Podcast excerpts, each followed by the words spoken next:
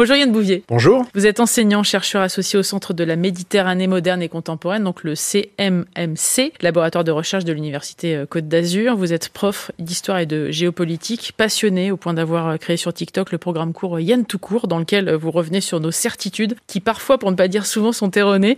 Depuis peu, et avec la complicité du dessinateur Éloi Chevalier, vous avez signé Microcosme, ou l'histoire de France à taille humaine aux éditions First. C'est un roman graphique construit autour de 12 portraits, 12 époques, 12 microcosmes justement, qui mêlent petite et grande histoire. Yann Bouvier, euh, l'histoire est donc un récit et en même temps l'étude critique du temps qui passe. Oui, effectivement, euh, il y a une appétence des Françaises et des Français pour l'histoire qu'on connaît bien, mais il y a deux manières aujourd'hui de, de l'aborder. Des politiques, des personnalités, des présentateurs parfois, des pseudo-historiens qui vont euh, l'utiliser comme un, conte, finalement, en lorgnant du côté du roman national. Et puis de l'autre côté, il y a l'histoire disciplinaire, qui est celle des, des historiens, études critiques des sources, confrontation, présentation au public d'un éventail de faits suffisamment large pour qu'il puisse se faire un avis sur les phénomènes et les faits qui sont présentés. Et donc l'idée n'est pas d'opposer ces deux approches, mais de préciser que l'une ne doit pas euh, prendre le pas sur l'autre. Il faut aussi lire les historiens. Et Microcosme a beau être un roman graphique, comme vous l'avez dit, une très épaisse bande dessinée, 215 planches. C'est un livre d'historiens, relu par des historiens universitaires. Vous teniez beaucoup à ça. Oui, mais c'est nécessaire. Alors je suis pas le seul, hein. notamment sur Internet, je pense à des créateurs comme Nota Bene, créer ces ponts nécessaires entre la recherche universitaire, l'histoire universitaire et la vulgarisation. La vulgarisation digne de ce nom, c'est justement ce récit, ce médium qui permet de créer le pont entre la recherche, un propos nuancé, et le grand public. Et, c'est là où il faut voilà parfois faire attention. Il y a des ouvrages qui se présentent comme étant des livres de vulgarisation, mais qui, n'étant pas animés par ce souci de la rigueur, par ce souci de la nuance, ne sont en fait pas vraiment des, des ouvrages de vulgarisation. Le mot rigueur, il y revient très souvent, hein, Yann. Je suis allé quand même très très très loin. Bon, chaque mot a été pesé, sous-pesé, etc. Et, et, pour tout vous dire, à la fin de l'écriture, on était à un mois du départ en impression. Moi, les textes, je les avais achevés depuis deux ans, et j'ai décidé de débunker, entre guillemets, mes propres textes, en bénéficiant de cet effet de recul. Et pendant un mois, j'ai tout revérifié, et j'ai repéré qu'à certains moments, il y avait des petites coquilles encore, il y avait des éléments que je pouvais encore plus nuancer, j'ai rajouté des notes de bas de page. J'insiste bien sûr, c'est un propos rigoureux, scientifiquement, mais accessible. Hein, L'idée, c'est de proposer un texte qui puisse parler à tous et toutes de 14 à 99 ans. Au départ, vous avez eu une enfance très difficile, Yann, vous avez été placé. On a l'impression que l'histoire vous a apporté finalement cette chaleur humaine. Ça fait pas très longtemps, effectivement, que j'ai eu cette prise de conscience, oui, euh, enfance difficile, euh, je vais pas rentrer dans les détails, placé, placé à 5 ans, euh, en foyer, puis en famille d'accueil. Et mes premiers souvenirs de rapport à l'histoire remontent à cette époque. Je me souviens que j'étais, j'allais dans, la petite bibliothèque de l'école primaire où j'étais, et je prenais les encyclopédies Nathan, les bleus, les vertes, les rouges là,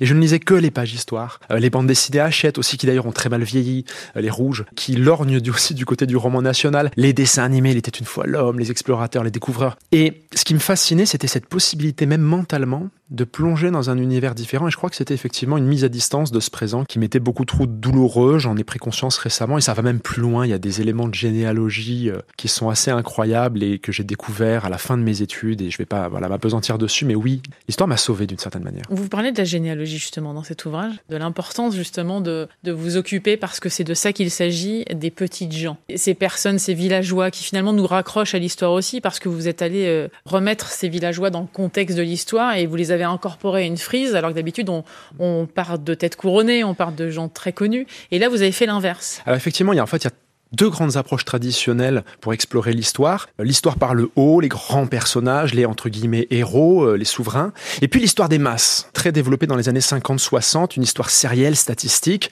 Et puis on va produire des livres sur les femmes, sur les ouvriers. Et dans les années 70, des historiens italiens débarquent et disent bah, pff, les femmes, ça veut pas dire grand-chose. Il y a des exceptions à l'intérieur. Si on prend la loupe et qu'on zoome et qu'on va observer des parcours euh, individuels, on va se rendre compte que au-delà de la norme, au-delà de la règle, il y a l'exception. Ignorer l'exception, ce n'est pas comprendre l'histoire. Et c'est toute la démarche de ce livre. Et j'insiste, la micro-histoire, microcosme, l'histoire de France à taille humaine, c'est une question d'échelle. Ça ne veut pas dire qu'on ne s'intéresse pas parfois, et c'est le cas dans le livre, à des individus qui gravitent aussi dans des cercles autour des puissants. Il y en a dans le livre. C'est une question d'échelle. Et il y a aussi effectivement des individus du commun. Et cette approche micro-historique, elle permet surtout de se souvenir que les individus dans l'histoire, dans le passé, ne sont pas ballottés par les événements. Ils gardent une marge d'autonomie, une marge de manœuvre, une marge de liberté. Et donc c'est une approche qui n'a pas vocation à remplacer les autres, mais à la compléter, et ça n'existait pas jusqu'alors en termes de vulgarisation grand public. Et là, c'est pour toute la famille. Hein. À partir de 14 ans, lecture autonome, adulte bien sûr, comme on est dans des récits incarnés puisqu'on explore des temps passés aux côtés de celles et ceux qui l'ont vécu, eh bien je pense que ça peut effectivement intéresser des adolescents qui seraient plutôt rétifs à l'histoire. Et puis euh, des adultes qui auraient énormément lu ont tout à, gagner à, lire ce livre parce que ces individus choisis, ils ne les connaissent pas. Et surtout, les thématiques abordées, les époques abordées dépendent aussi du parcours de vie de l'individu. On est comme ça dans des allers-retours permanents, on n'est pas dans des biographies, hein, des allers-retours permanents entre le parcours de ces individus et, entre guillemets, la grande histoire. Et donc on va aborder des thématiques qui sont très très peu présentes dans les ouvrages euh, grand public. Et puis il y a les entractes. Voilà, alors je voudrais qu'on en parle parce que les entractes, ce sont des petites bulles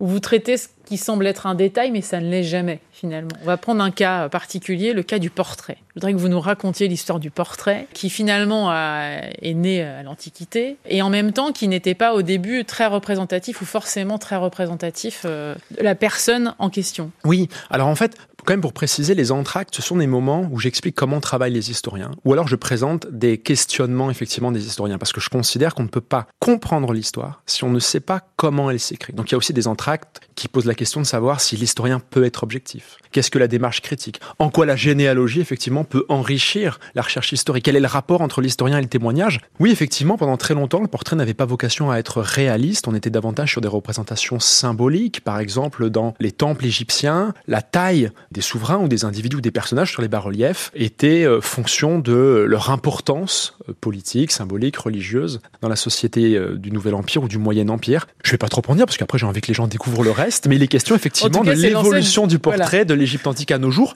en quelques planches. Et il y a effectivement un fil rouge comme ça narratif dans Microcosme. On peut piocher, on peut aller directement lire le, le 11e chapitre, mais il y a un fil rouge narratif d'un enseignant qui est un peu mon alter ego et qui vient comme ça parcourir avec une poignée d'élèves des époques qui répond à leurs questions. Elle n'est qu'en la France est-ce que les Gaulois sont véritablement nos ancêtres Vous démarrez d'ailleurs par les Gaulois, hein. et effectivement, très rapidement, euh, on se positionne pour On démarre en Gaule romaine, et c'est effectivement aussi derrière l'occasion de se demander, voilà, si, si, on, si, nos ancêtres les Gaulois, est-ce que ça fonctionne, est-ce que ça marche? Je pense que la réponse étonnera euh, beaucoup de lecteurs qui s'attendent peut-être à, à, une réponse très tranchée. Or non, l'historien euh, fuit la caricature, fuit le, le, manichéisme. On est là dans une réponse nuancée et approfondie. Le point de départ de ce travail, finalement, avec, avec les élèves, mais pas que, parce que c'est sorti finalement des établissements dans lesquels vous, vous exercez. C'est Frédéric Blanche. C'est un personnage euh, que vous avez mis en, place euh, à l'occasion du centenaire de la Grande Guerre. Euh, on est en 2014. C'est un projet pédagogique qui va avoir un relais extraordinaire sur les réseaux sociaux, notamment sur Twitter. Et c'est vrai que ça a été extrêmement relayé. Je voudrais qu'on parle de ce travail-là. Yann, on sent que le but du jeu, c'était déjà aussi de dépasser ce qui se passait au sein de votre classe et de montrer que justement l'histoire pouvait avoir une répercussion nationale. Disons en tous les cas que j'ai très rapidement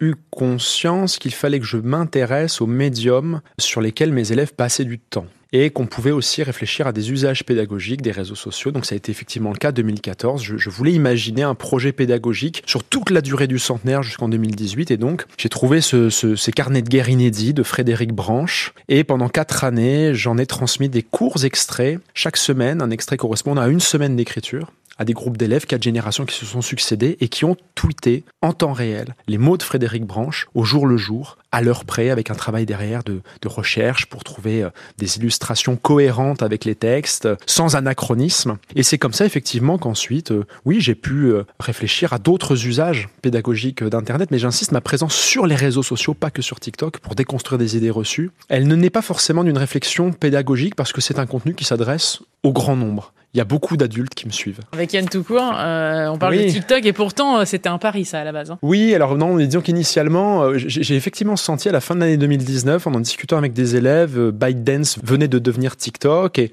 j'en parlais avec une certaine condescendance quand, voilà, quand je croisais dans les couloirs des élèves qui tournaient des, bouts de vidéos. Et puis rapidement, je me suis dit, oh, je suis peut-être déjà en train de devenir un, vieux con.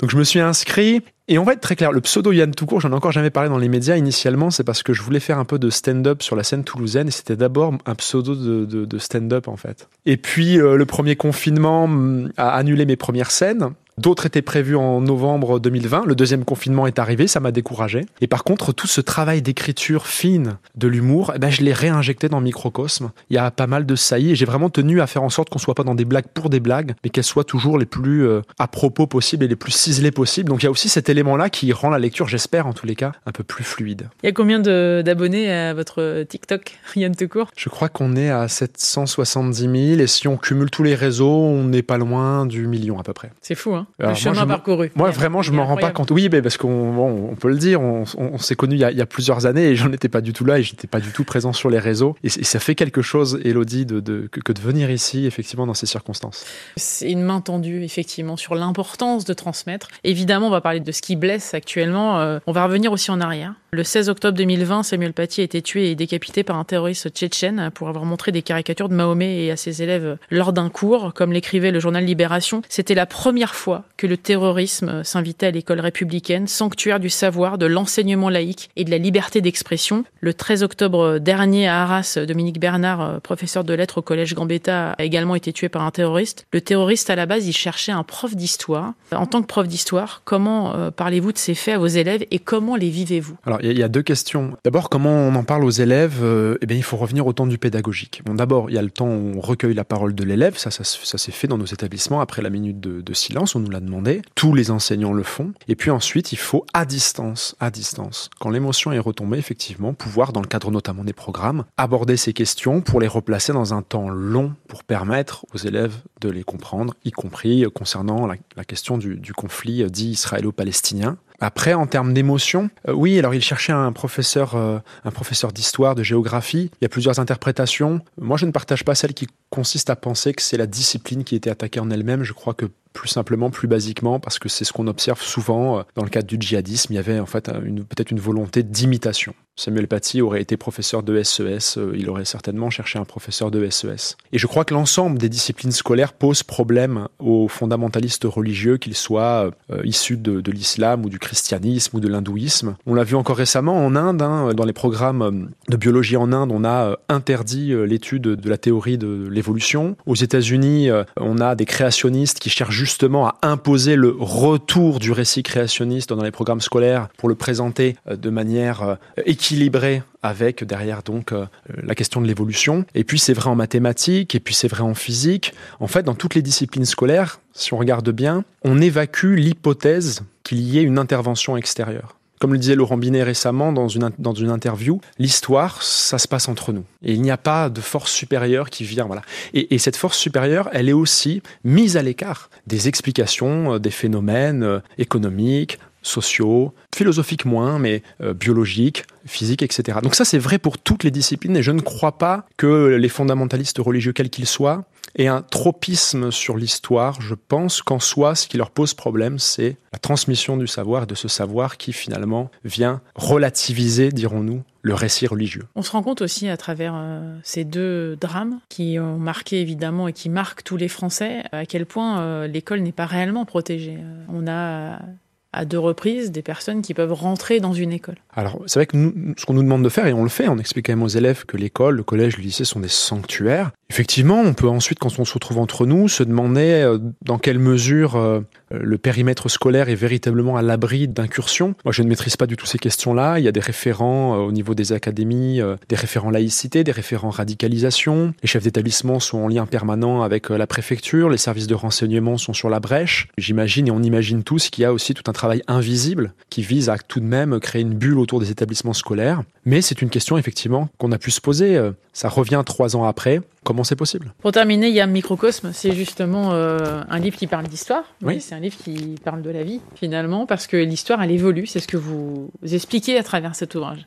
L'histoire, elle n'est pas figée elle évolue parce qu'il y a des découvertes euh, différentes, parce qu'on on insère aussi de, nouvelles personnalités euh, qu'on n'a pas forcément abordées euh, au préalable. C'est un peu le, effectivement le problème et ce sur quoi viennent s'appuyer les polémistes ou les pseudo-historiens pour manipuler l'histoire et qui viennent expliquer que ce que pouvait écrire un, un Bainville au début du XXe siècle vaut ce que peuvent écrire des universitaires aujourd'hui. Non, la discipline historique est effectivement une discipline qui se renouvelle parce que les questionnements, eux aussi, se renouvellent. Jusqu'aux années 70, aucun historien français ne se poser la question de savoir quelle pouvait être la spécificité du sort ou de la place des femmes dans tel ou tel euh, milieu social, ouvrier ou autre. On découvre effectivement parfois des nouveaux documents d'archives, on les réinterprète différemment, on dispose aussi de techniques qui permettent, euh, par exemple, des avancées en archéologie qui vont aussi enrichir nos, nos lectures du passé. Et puis, encore une fois, il y a ces approches nouvelles, ces approches inédites, jusque dans les années 70, s'intéresser euh, à l'individu, au petit groupe d'individus, eh bien, ça ne se faisait pas dans la recherche historique. C'est neuf. Jusqu'à présent, ça n'existait pas en termes de vulgarisation au grand public. Voilà, maintenant l'oubli est, est, réparé. Il représente quoi ce, ce livre alors pour vous? Trois ans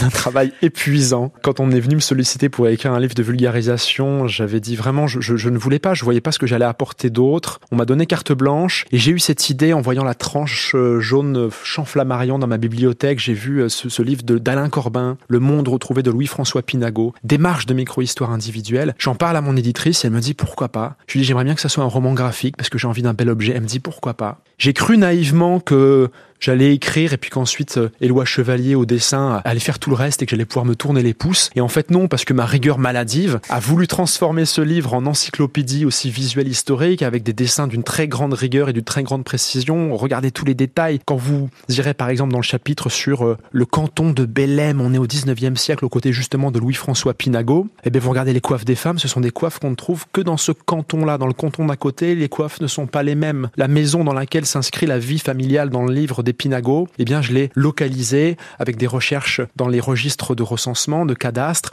Elle est encore en partie debout, photo intérieure-extérieure. Elle est dans le livre et j'ai demandé des corrections et recorrections pas possibles au pauvre Éloi Chevalier qui a fait vraiment un boulot formidable. J'avais ce souci de la rigueur. Il l'a partagé avec moi et donc ça a été pour nous deux, euh, effectivement, des années de travail intense et une satisfaction quand même réelle derrière. Merci beaucoup, Yann Bouvier, d'être passé dans le monde d'Elodie sur France Info. Ça s'appelle Microcosme. Merci beaucoup.